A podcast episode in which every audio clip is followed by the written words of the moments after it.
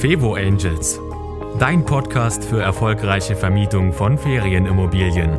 Denn glückliche Gäste und Top-Auslastung sind kein Zufall.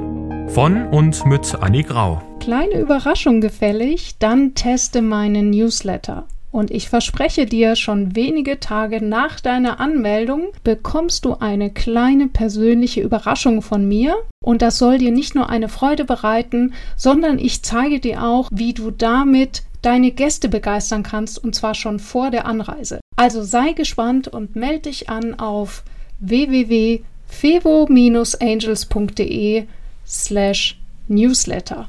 Und jetzt zur nächsten Folge.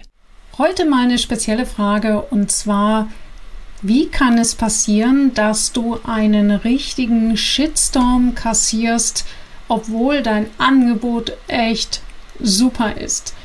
Das möchte ich dir erklären an einem Fall, den ich tatsächlich erlebt habe, nämlich ich war auf ähm, in so einer Facebook-Gruppe für Urlaub an der Ostsee, wo sich natürlich lauter Anbieter tummeln und dort ihre Ferienwohnung anbieten. Und da habe ich so eine richtig tolle Ferienwohnung gesehen.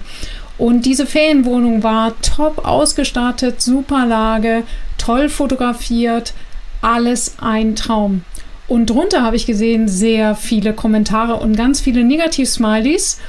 Und was war dort? Die Leute haben sich aufgeregt über den Preis, haben dort wirklich, du kennst das, wenn sowas mal ins Rollen kommt, dann kann das wirklich sehr, sehr unangenehm werden. Ähm, ja, irgendetwas hat die Leute getriggert und ich habe mir daraufhin mal diese Ferienwohnung angeguckt und wollte wissen, woran es liegt. Und äh, tatsächlich war es so, dass die Preise für die Ferienwohnungen waren nämlich durchaus günstig. Ihr könnt euch vorstellen, wirklich eine Ferienwohnung äh, an der Ostsee in Toplage in dieser super Ausstattung und äh, sie war preislich wirklich eher am unteren Level angesiedelt im Vergleich zur Konkurrenz in dieser Kategorie. Aber woher kommt dann dieser Shitstorm? Ja, es gab noch ein kleines Detail, denn die Besitzer haben einen relativ hohen Preis für die Endreinigung veranschlagt. Und daran haben sich die Leute, also die Community, gestört. Und das ist so widersinnig, aber es ist einfach so, weil ich habe dann die Ferienwohnungsbesitzerin kontaktiert, die war total erleichtert. Sie hat gesagt, boah, ich, ich hatte schon, ich hatte schon langsam keine Lust mehr. Ich war wirklich am Verzweifeln. Und sie hat mir dann nämlich Folgendes erzählt. Sie hat diese Ferienwohnung, sie sitzt aber selber in der Schweiz und daher aus der Schweiz ist sie es gewohnt, dass Reinigungskräfte einfach gut bezahlt werden. Und äh, sie dachte, natürlich möchte ich das auch an der Ostsee so äh, beibehalten, weil es mir wichtig ist, dass die Leute ordentlich bezahlt werden. Also ich verzichte lieber, also ich möchte gar nicht jetzt wahnsinnig viel damit verdienen, aber die Endreinigung, das soll ordentlich sein. Und das Witzige ist, oder eigentlich eher das Traurige, dieser Shitstorm ist also überhaupt nicht objektiv, weil diese Frau, diese Schweizerin hat ja eigentlich das gemacht, was die meisten Leute gut finden, genauso wie, wie die meisten Leute Menschen, äh, wie die meisten Menschen sagen, ja, äh, ordentliche Tierhaltung, äh, das hat natürlich seinen Preis und das soll dann auch bezahlt werden.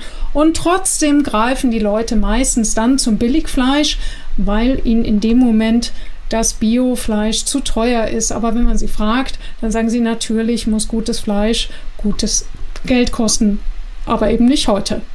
Ja, und auch das gilt eben auch für uns Ferienwohnungsvermieter. Wir dürfen ein bisschen schauen, wie entstehen Wertigkeiten bei unseren Gästen im Kopf. Und ähm, keine Sorge, das klingt jetzt so, dass du sagst, oh Gott, oh Gott, ich gehe lieber niemals auf Facebook, äh, sonst kriege ich da so einen Shitstorm. So etwas ist relativ selten, zum Glück. Ich würde dir einfach Folgendes empfehlen. Schreibe keine Preise auf Facebook.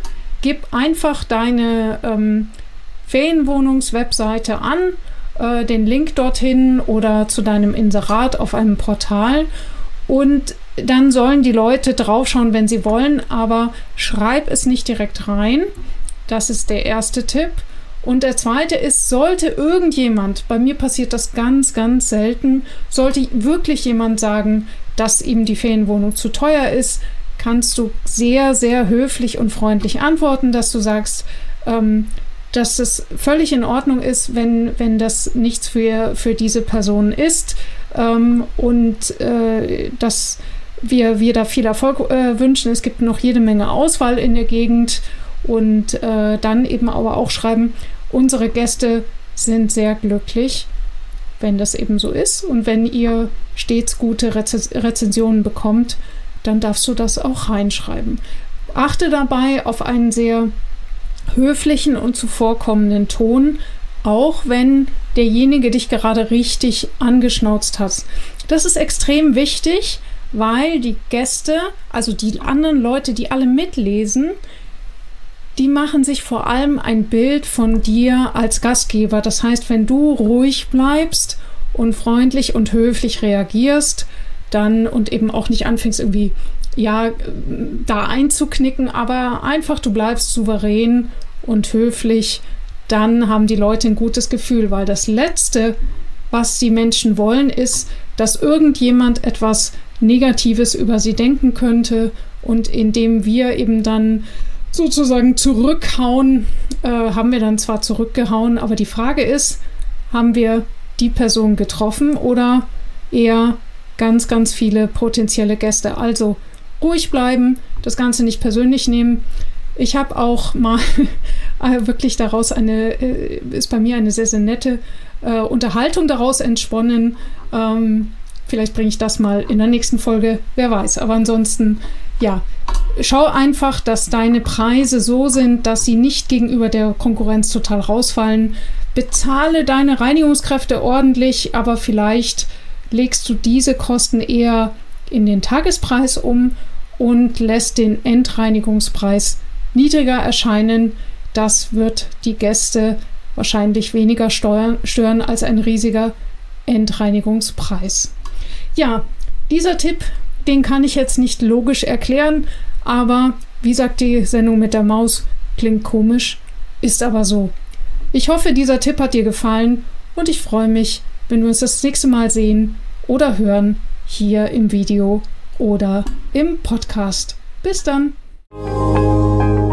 Das war Fevo Angels, dein Podcast für erfolgreiche Vermietung von Ferienimmobilien. Mehr Infos auf fevo-angels.de.